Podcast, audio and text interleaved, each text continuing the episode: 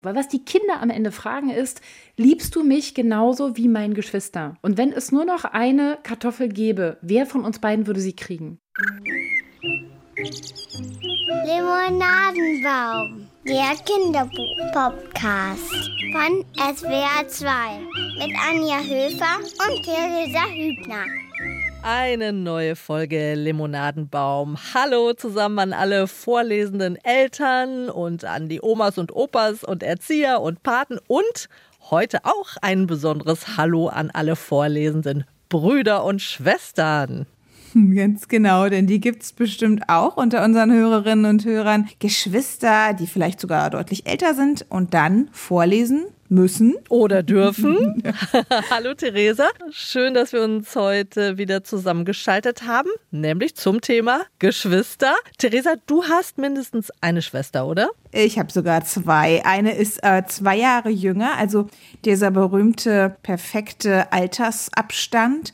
Und dann kam noch unsere Nachzügelschwester, die ist 14 Jahre jünger als ich. Und ich erinnere mich, dass ich ihr tatsächlich vorgelesen habe, als sie kleiner war. Oh, das klingt äh, schön mhm. und harmonisch. Aber wir reden ja heute im Limonadenbaum auch darüber, was man tun kann, wenn es vielleicht mal nicht ganz so perfekt läuft unter den Geschwistern, wenn sie sich gefühlt nur zoffen und anzicken und die Nerven blank liegen. Die Nerven der Eltern sind das dann vor allem. Oder wenn Geschwister eifersüchtig werden. Wie schafft man es dann als Mutter oder Vater, auch dem älteren Kind die Aufmerksamkeit zu geben, die es braucht, wenn da noch so ein kleiner Schreihals im Hintergrund rumplärt? Und natürlich ähm, geben wir wie immer Tipps, mit welchen Kinderbüchern man das Ganze gut begleiten kann. Denn mit guten Kinderbüchern kriegt man ja so ziemlich alles hin. genau, das ist unsere tiefste Überzeugung. Ich äh, habe gesprochen mit der großartigen Nicola Schmidt. Sie hat das, ja, das einzige Buch geschrieben, das ich nach der Geburt meines ersten Sohnes, der jetzt auch schon dreieinhalb ist, äh, gelesen habe. Das heißt, artgerecht hat mir damals sehr geholfen, mein Kind besser zu verstehen und so ein bisschen auch so auf meine äh, natürlichen Fähigkeiten als Mutter, nenne ich es jetzt mal so, zu vertrauen. Und Nicola Schmidt, die hat auch ein Buch geschrieben, das echt super zu unserem Thema passt heute. Geschwister als Team heißt das. Ja, das wünschen sich ja irgendwie alle, die sich für mehrere Kinder entscheiden, dass die dann zusammenhalten und dass die gut als Team funktionieren. Und du hoffst das bestimmt auch, denn ihr bekommt ja auch bald Nachwuchs, Theresa. Ja, call me Kugelfrau, noch bis März zumindest. Ich habe aber all die Ideen und Vorstellungen auch im Kopf, die man so hat, wenn man ein zweites Kind bekommt. Also das reicht wirklich von, äh, das wird ganz easy, weil ich habe das jetzt einmal durch. Ne? Ich weiß jetzt sozusagen, äh, wie die, wie, wie, wo man, an welchen Schrauben man drehen muss, wie der Hase läuft. Und dann auch so Gedanken wie, ach, das wird super, weil dann können die immer schön miteinander spielen. Ich habe mal eine Ruhe. Aber natürlich auch, äh, oh je, was mache ich denn eigentlich, wenn mein großes Kind dann super eifersüchtig wird, mich nicht teilen will? Alle Gedanken Gedanken schon da gewesen, ne? Ja, das kann ich mir vorstellen. Ich bin ja Einzelkind und ich habe auch. Verwöhntes Einzelkind, Anja? ja, genau. da, da rede ich gleich noch drüber. Und ich habe auch wiederum nur ein Kind. Ähm, und da macht man sich natürlich auch Gedanken. Ja, vor allem, weil es so viele doch ziemlich dumme Vorurteile gegen Einzelkinder gibt, ja. dass die eben verwöhnt sein sollen oder nicht teilen können. Ich kann beides nicht bestätigen. Ich habe tatsächlich wirklich nicht alles bekommen, was ich mir gewünscht habe, zu meinem großen Leidwesen. Und äh, teilen, glaube ich, konnte ich sogar besser als die Kinder aus meiner Klasse, die mehrere Geschwister hatten. Die haben sich die Sachen meistens so an sich gerissen, als ging es ums Überleben. Also die waren irgendwie die, die irgendwie das Hauen und Stechen drauf hatten, wenn es um, um Dinge ging, die man haben wollte. Ich habe mir eine Zeit lang auch Geschwister gewünscht, aber irgendwann war es dann auch gut. Also meine beste Freundin, die hatte noch drei Geschwister und ich war da ganz oft. Da konnte ich mir so dieses ganze Großfamilien-Ding geben, wenn ich wollte. Und ich fand das auch mal ganz toll, dass da so, so unglaublich viel los war. Und was ich auch toll fand, war, dass sich die Aufmerksamkeit der Eltern auf so schön viele verteilte. Also das nervt, finde ich, am Einzelkind-Dasein schon manchmal, dass man immer im Mittelpunkt der Aufmerksamkeit steht als Einzelkind und immer so ein bisschen unter Beobachtung ist. Ähm, aber ansonsten war es, glaube ich, völlig okay für mich und äh, ich habe, glaube ich, keine bleibenden Schäden. Ähm, ja, also es gibt ja viele Klischees echt über Geschwister, ne? Oder auch halt eben über die Kinder ohne Geschwister, die berühmten Einzelkinder. Ich kann dir Entwarnung geben, auch die Wissenschaft gibt dir recht. Aber kommen wir zum Interview. Genau, mit Nicola Schmidt. Eingangs zu unserem Gespräch habe ich ihr direkt mal die Frage gestellt, so ganz platt, wie kommt das eigentlich? Warum ist das eigentlich so, dass Geschwister, nicht immer, aber eben oft gefühlt sich so oft streiten? Naja, wenn wir da mal biologisch drauf gucken, um genau zu sein, evolutionsbiologisch, dann sind Geschwister Konkurrenten um Ressourcen. Sie konkurrieren um die Ressource, in ihrem Fall wäre das jetzt Mama. Und das heißt, dass sie tatsächlich immer wieder gucken, kriege ich genug? Und bei uns geht es nicht mehr so stark um Essen, aber noch vor wenigen Hunderten von Jahren war es zum Beispiel in Belgien, da haben wir, haben wir Daten zu. Wenn ich vor dem fünften Lebensjahr ein Geschwisterchen gekriegt habe, sank meine Wahrscheinlichkeit, selber das geschlechtsreife Alter zu erreichen, enorm. Wenn ich früher vor dem dritten Lebensjahr ein ähm, Geschwisterchen gekriegt habe, also Muttermilch für mich nicht mehr zur Verfügung stand, wenn Essen knapp war, dann sank meine Chance, mich gut zu entwickeln, ähm, schwer genug, groß genug zu werden, rechtzeitig schnell genug zu wachsen, enorm. Das bedeutet, Geschwister konkurrieren um Ressourcen und heute, deswegen kämpfen die heute immer immer noch so, als ging es um Leben und Tod, denn es ging Jahrtausende lang um Leben und Tod. Und bei uns wissen wir, dass zum Beispiel oft der Erstgeborene oder die Erstgeborene einen leicht höheren IQ haben als das zweitgeborene Kind, weil die Eltern sich möglicherweise einfach noch mehr mit diesem Kind beschäftigen. Das heißt, auch Aufmerksamkeit ist eine valide Ressource. Und dieser Kampf um die blaue Tasse, um Aufmerksamkeit und den letzten Keks, der kostet Energie und Zeit und Nerven. Okay, ich kann Ihnen gut folgen, wenn Sie argumentieren, das ist evolutionär, weil da ging es mal um die Ressource Muttermilch zum Beispiel oder dann später von mir ist auch feste Nahrung. Aber Sie haben es eben selber gesagt, wir sind ja nicht mehr in einem Zeitalter, in der die Ressourcen knapp sind. Warum ist es denn da nicht so, dass ich das reichen kann zu sagen, hey, guck mal hier, dein Bruder kriegt jetzt die blaue Tasse, du kriegst die rote, ist auch eine Tasse.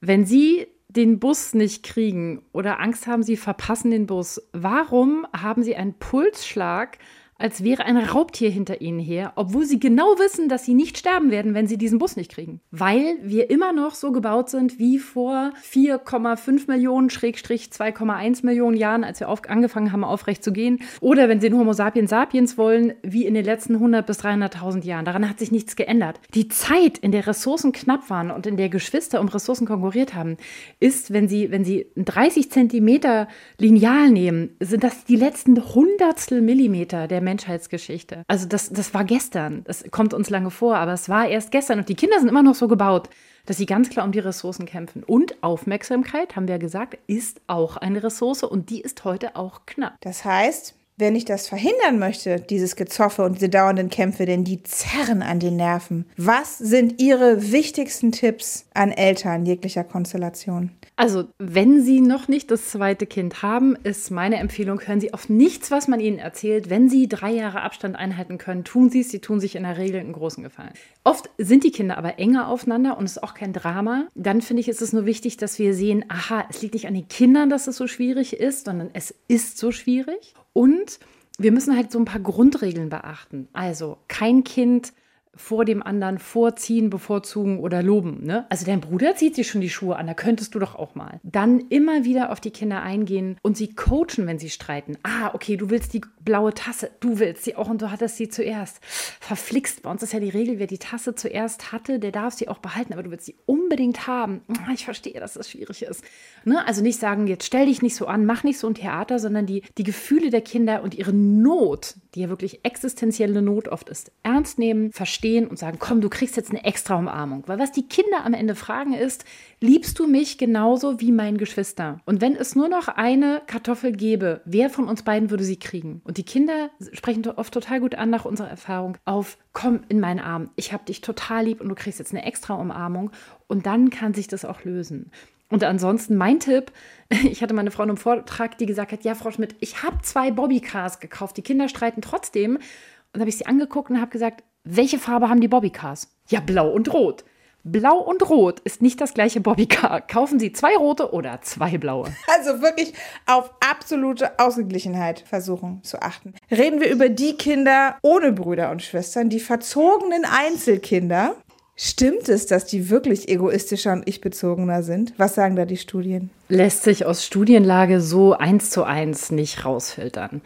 Denn ob ein Kind egoistisch und selbstbezogen ist, hängt ja von viel, viel mehr Faktoren ab, als nur die Frage, hat das Kind Geschwister oder hat das Kind keine Geschwister? Also Stereotyp eher. Also es ist mit diesem Stereotyp ebenso wie mit vielen Alltagsstereotypen, dass unser Alltagsverstand nur das sieht, was er glaubt. Also natürlich sehen wir dann immer Einzelkinder und sagen, ja, aber der Peter, der ist wirklich voll egoistisch. Das heißt aber nicht, dass automatisch jedes Einzelkind egoistisch und selbstbezogen ist. Wenn ich mich als Eltern dann für mehr als ein Kind entscheide, dann gibt es ja auch da oft so Ratschläge und so, ich sag mal so Allgemeinplätze, zum Beispiel in Sachen Altersunterschied. Also ich zum Beispiel bekomme oft zu hören, zwei Jahre Altersunterschied, das ist ideal. Wenn ich ganz ehrlich bin, als mein Sohn zwei Jahre alt war, war bei mir im Kopf sehr viel los, aber bestimmt nicht, oh, noch, noch das nächste Kind. Ähm, aber was, was würden Sie sagen? Gibt es sowas wie den perfekten Altersabstand, damit die Kids gut zusammen kooperieren? Also es gibt sowas wie den perfekten Altersabstand, damit es für die Kinder okay ist. Ob die dann miteinander spielen, das ist ja das, was die Eltern immer hoffen, hängt nicht so sehr vom Altersabstand an, sondern a, davon, wie wir das coachen und begleiten und b, von den Temperamenten der Kinder. Also von einem Faktor, den wir gar nicht beeinflussen können. Aber wenn man mich jetzt fragt, und man fragt mich natürlich oft, was ist der perfekte Altersabstand, dann finde ich es immer interessant, diese zwei Jahre, die Sie gehört haben, woher kommt das? Also welche Grundlage hat das denn? Die wissenschaftlichen Studien sagen ganz klar, wenn die Kinder weniger als drei Jahre auseinander sind, haben wir deutlich mehr Stress und Druck in der Familie. Aus genau dem Grund, den Sie gerade genannt haben. Ich habe ein Zweijähriges mitten in der Autonomiephase, noch nicht abgenabelt, noch total eng bezogen auf seine primäre Bezugsperson oft. Und dann soll ich ein total bedürftiges, hilfloses Neugeborenes versorgen in der Zeit. Und das geht für die meisten Familien nicht gut. Und deswegen ist die Frage nicht so sehr, wie alt ist mein ältestes Kind, sondern wie lange kann mein ältestes Kind, wenn es unter Druck ist, warten, damit ich die Bedürfnisse eines Neugeborenen erfüllen kann und wie viel Zeit bleiben mir dann noch für meine Bedürfnisse? Und das ist dann der interessante Punkt, wenn ich den Punkt erreicht habe, dass ich sage, okay, jetzt kann mein Dreijähriger so lange warten, dass ich locker ein Baby stillen und dann auch noch selber kurz ins Bad gehen könnte, dann ist in der Regel der richtige Zeitpunkt. Das heißt, Ihr Tipp wäre, sich selber anschauen, sozusagen als Elternteil, wo stehe ich gerade mit meinen Nerven, mit meinen Bedürfnissen und wie, wo ist mein Kind gerade? Es gibt also dann Dreijährige, die schon, die schon in der Lage sind zu, ähm, zu warten, zum Beispiel, bis dann eben das neue Baby gestillt wurde, zum Beispiel, oder gefüttert wurde. Und es gibt wahrscheinlich auch schon Zweijährige, die das schon können. Definitiv. Also es gibt natürlich Eltern, die sagen, ja klar, unsere Kleine, die war zwei, zweieinhalb, das hat super geklappt. Es kommt natürlich auch total auf das Temperament des ersten Kindes an. Manche Kinder sind sehr lange sehr bedürftig, manche sind schon sehr früh sehr selbstgenügsam. Und es kommt auch darauf an, das unterschätzen die Leute auch, wie viel Allo-Maternal Support habe ich? Also wie viele helfende Hände habe ich außer meinen eigenen zwei? Denn ich habe plötzlich zwei Kinder und zwei Hände für zwei Kinder sind eigentlich zu wenig. Und wenn ich sage, ja, wir wohnen mit den äh, Schwiegereltern oder Großeltern zusammen oder wir wohnen hier in einer WG mit ähm, da noch einem Pärchen und einem Studenten, einem Au pair und äh, keine Ahnung, meiner Tante mütterlicherseits, dann geht das natürlich viel leichter mit zwei so kleinen Kindern, als wenn ich acht Stunden oder zehn am Tag mit denen allein zu Hause bin. Und vielleicht auch noch alleinerziehend bin oder was es noch für Konstellationen gibt, ne? Genau, fragen Sie mich. Ich war alleinerziehend mit zwei Kindern und eins davon unter drei. Und die hatten Altersabstand von drei Jahren tatsächlich, ziemlich genau drei Jahre. Und trotzdem, das ist Hölle anstrengend. Wollen Sie mir etwa sagen, dass das bei Ihnen gar nicht so easy war, obwohl Sie die Expertin sind? Na, sagen wir es mal so. Ja, meine Kinder waren, das war tatsächlich äh, mehr oder minder fast Zufall, ähm, dass die genau drei Jahre auseinander sind. Und äh, das war alles andere als easy und alleinerziehend ist einfach nicht artgerecht. Also machen wir uns nichts vor. Ne? Ich, ich sage ja immer, der, der artgerechte Betreuungsschlüssel ist drei zu eins. Also drei Erwachsene, ein Kind und nicht ein Erwachsener zwei Kinder. Aber wir sind dann tatsächlich zu meinen Eltern gezogen. Und dann hatte ich plötzlich wieder 3 zu 1 und zack, lief es wieder. Ich habe jetzt auch mal eine Beispielsituation. Kind 1 steht vor, also die, bis eben war noch alle Ruhe im Kinderzimmer. Bis eben haben sie noch friedlich miteinander gespielt. Dann auf einmal steht ein Kind vor mir, schluchzt, der XY hat mich gehauen. So, anderes Kind kommt, stimmt ja gar nicht. Der, die hat angefangen. Das ist unfair. Kind 1 wieder, stimmt auch nicht. Du hast angefangen. Doch, nein, doch, nein. So, äh, so. Und dann steht man da und dann soll man als Mutter oder Vater Recht sprechen. Man soll jetzt Richter sein. Man war aber blöderweise nicht dabei. Man will aber ja fair sein. Was mache ich denn da? Ich kann ja nicht jetzt nochmal die Zeit zurückdrehen und mich ins Kinderzimmer schleichen. Wenn wir keine Richter sein können, dann sollten wir einfach keine Richter sein. Eltern sind so schlechte Richter, Detektive und Polizisten. Vergessen wir es einfach. Wir können es nicht. Und alle, die mir jetzt zuhören, die selber Geschwister haben, werden mir sicher zustimmen. Ich kenne das aus meinen Vorträgen, wenn ich sage, wer von Ihnen hatte Eltern, die rausgekriegt haben, was wirklich vorgefallen ist, und dann bricht der halbe Saal lachend zusammen. Vergessen wir es einfach. Wir werden es nicht rausfinden. Die gute Nachricht ist, wir müssen es gar nicht rausfinden. Ich habe meinen Kindern immer gesagt, Leute, wir sind in der Familie und nicht vor Gericht. Es ist mir übrigens total egal, wer angefangen hat. Ich will wissen, was braucht ihr, damit ihr euch vertragen und friedlich spielen könnt? Und wie können wir diesen Sonntagnachmittag noch schön gestalten, damit wir heute Abend alle glücklich ins Bett gehen? Und jetzt lasst uns überlegen, was ist passiert? Was braucht ihr? Wer wollte was? Und wie können wir das lösen? Was ist denn mit Extremsituationen? Was ist denn, wenn mein großes Kind so eifersüchtig auf das Neue ist, dass da vielleicht wirklich eine Körperlichkeit entsteht, dass da gehauen wird, dass da gekniffen wird, dass da blaue Flecken auf einmal, das gibt es. Was tue ich denn da? Spätestens da muss ich doch strafen, oder?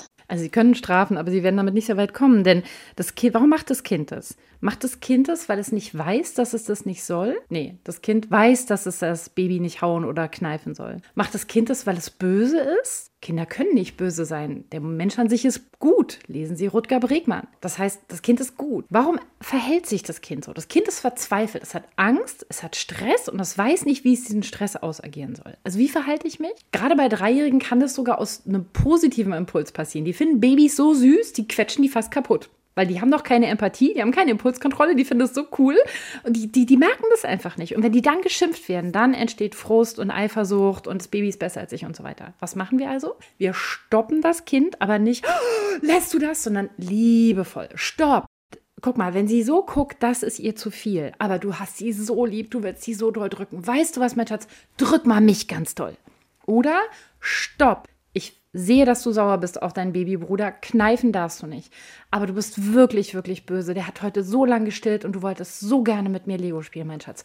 Komm auf meinen Schatz. Jetzt bin ich für dich da. Und immer wieder das Baby so einbeziehen, dass es nicht als Störung empfunden wird. Also wenn das Baby weint, wenn ich gerade mit dem Großen spiele, es wacht auf, es weint, dann nicht sagen, oh, Timon braucht uns, zack und weg, sondern, oh, hörst du das? Timon ist aufgewacht und ruft nach uns komm, wir gehen da mal zusammen hin. Nein, ich will aber weiterspielen. Ja, das verstehe ich, Schatz. Aber guck mal, der ist ganz alleine. Komm, wir holen ihn her und spielen dann weiter.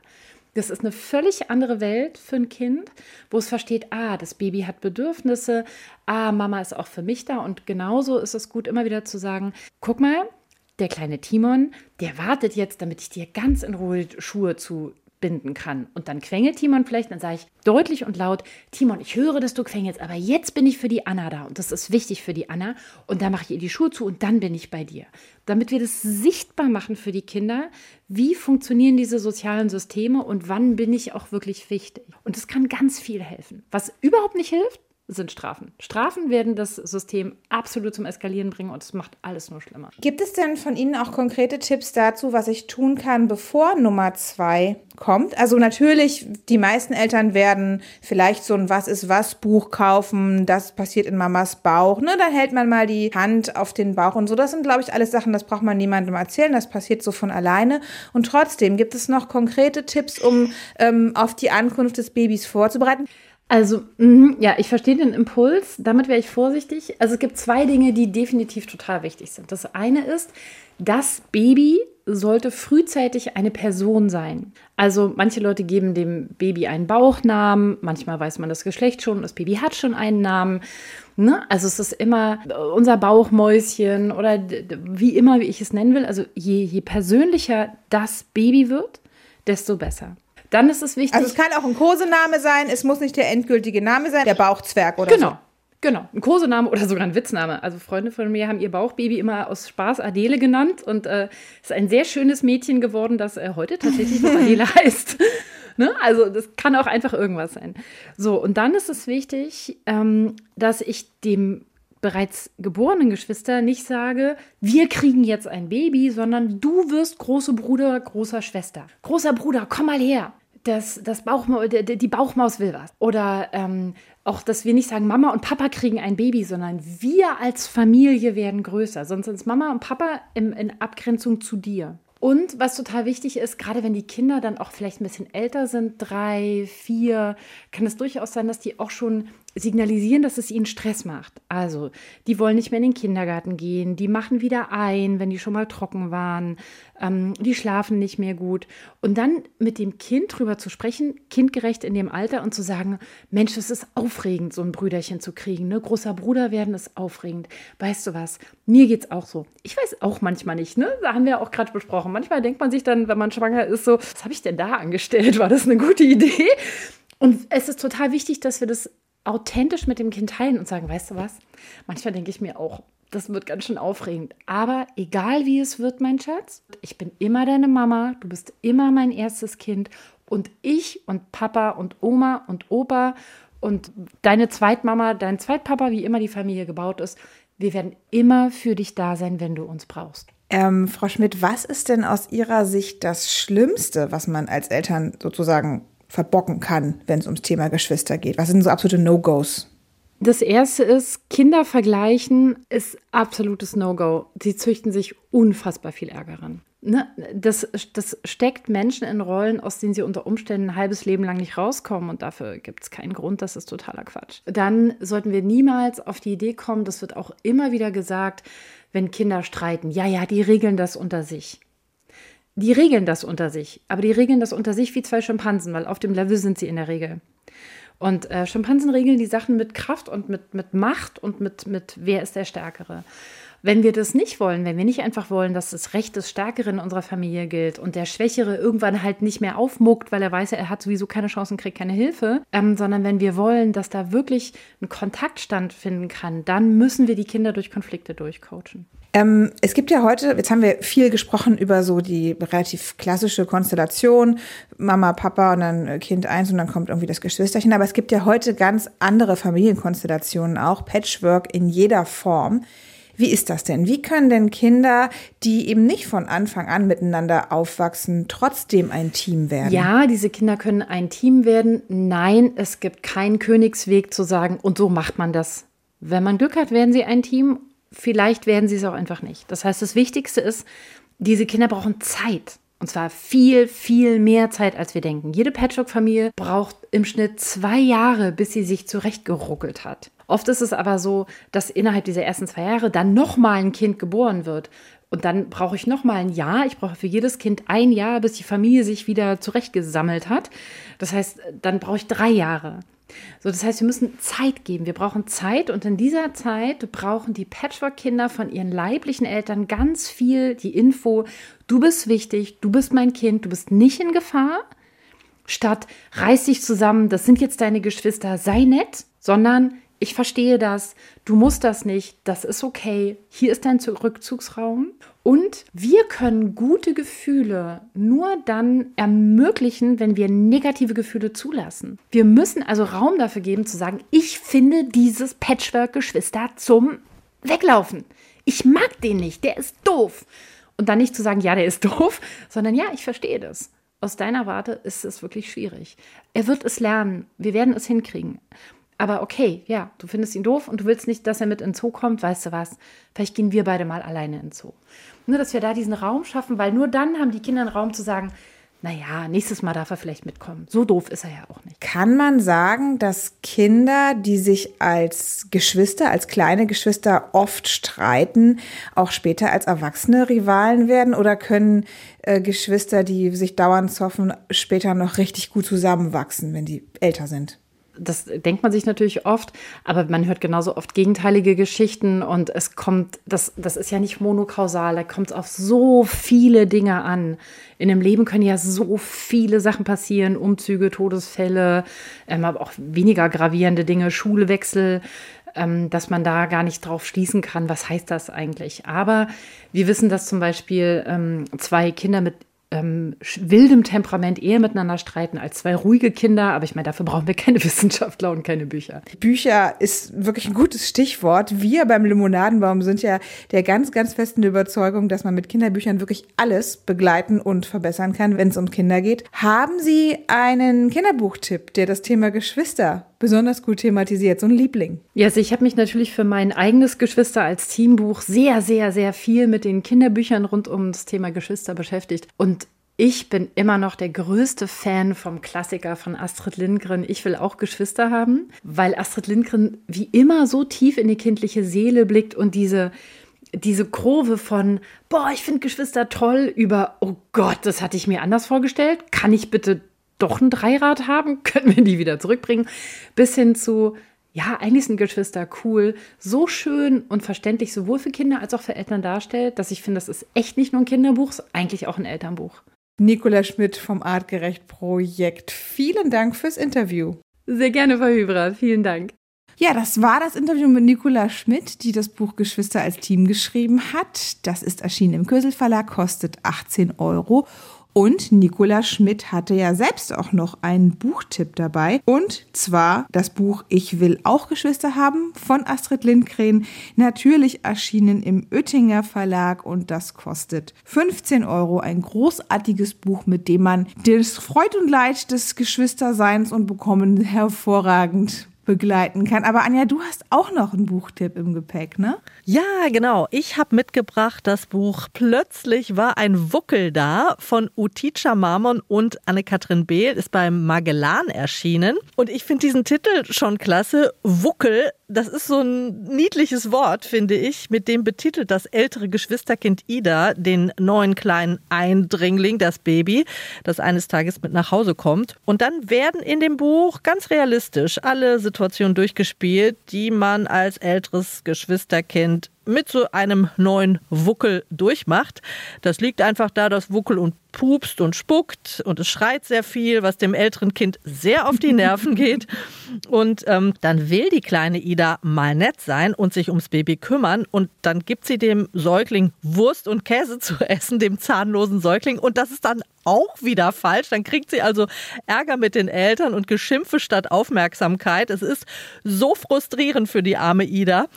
Und äh, dann kommt sie in ihrem Zorn auf die Idee, lauter Unsinn zu machen. Sie kippt zum Beispiel Mehl und Eier in der Küche aus, sie malt die Wände an und sie schiebt alles dem neuen Wuckel in die Schuhe was Kinder halt so machen. Eifersüchtig und Aufmerksamkeit. Äh, ja, Aufmerksamkeit, ja. genau, heischen. Ja, also wirklich sehr realistische Szenen, die, glaube ich, jeder ganz gut nachvollziehen kann. Und dann gibt es aber so einen Wendepunkt in der Geschichte. Als das Baby einmal sehr doll schreit, nachdem Ida es sehr wütend angeschrien hat, da versucht sie dann in ihrer Verzweiflung das Baby irgendwie zu beruhigen. Und ihr fällt das Lied ein, der Kuckuck und der Esel, sie fängt an zu singen. Und plötzlich hört das Baby auf zu weinen und sieht plötzlich dann doch sehr lieb und süß aus und lacht Ida dann auch noch an. Und siehe da, Ida lacht zurück. Und die beiden fangen an, ein bisschen zusammen zu spielen. Äh, also ein schönes Ende. Und was ich an dem Buch so toll finde, es gibt keine Ratschläge. Es bildet einfach sehr realistisch diese Situationen ab, die sich genauso ereignen, wenn ein Baby neu ins Haus kommt. Da wird wirklich die ganze Gefühlswelt des erstgeborenen Kindes sehr gut abgebildet. Also ich glaube, die können sich da sehr gut wiederfinden. Und das ist ja schon mal sehr viel. Das ist ja schon mal die halbe Miete, wenn man sich erkennt. Und ähm, sie sehen dann aber auch, man kann zusammenfinden. Und es ist eigentlich eine ganz große Freude, ein Geschwisterchen zu haben. Und das Buch ist auch noch in, in sehr eingängigen, schönen Reimen geschrieben. Es gibt auch so eine schöne Sprachverliebtheit. Zum Beispiel heißt es über das Baby aus Idas Perspektive, es ist kein bisschen kuschelig, bloß kruschelig, ruschelig, wuschelig oder es muckt das Wuckel, es gluckt und spuckt. Also das ist sehr schön mit diesen Reimen und diesen Wortspielen. Und ich liebe auch die sehr süßen und detailverliebten Illustrationen, die einfach sehr gut erspüren, wie Wohnzimmer und wie Kinderzimmer heute aussehen. Man findet sich so wahnsinnig gut wieder in diesem Buch. Große Empfehlung für alle mit Kindern so ab drei oder vier, die ein Geschwisterchen erwarten. Plötzlich war ein Wuckel da von Uticha Marmon und Anne-Kathrin Behl. Ist erschienen bei Magellan und kostet 14 Euro. Sehr schöner Tipp. Wäre, glaube ich, auch was für uns. Ich kenne es nämlich auch noch gar nicht.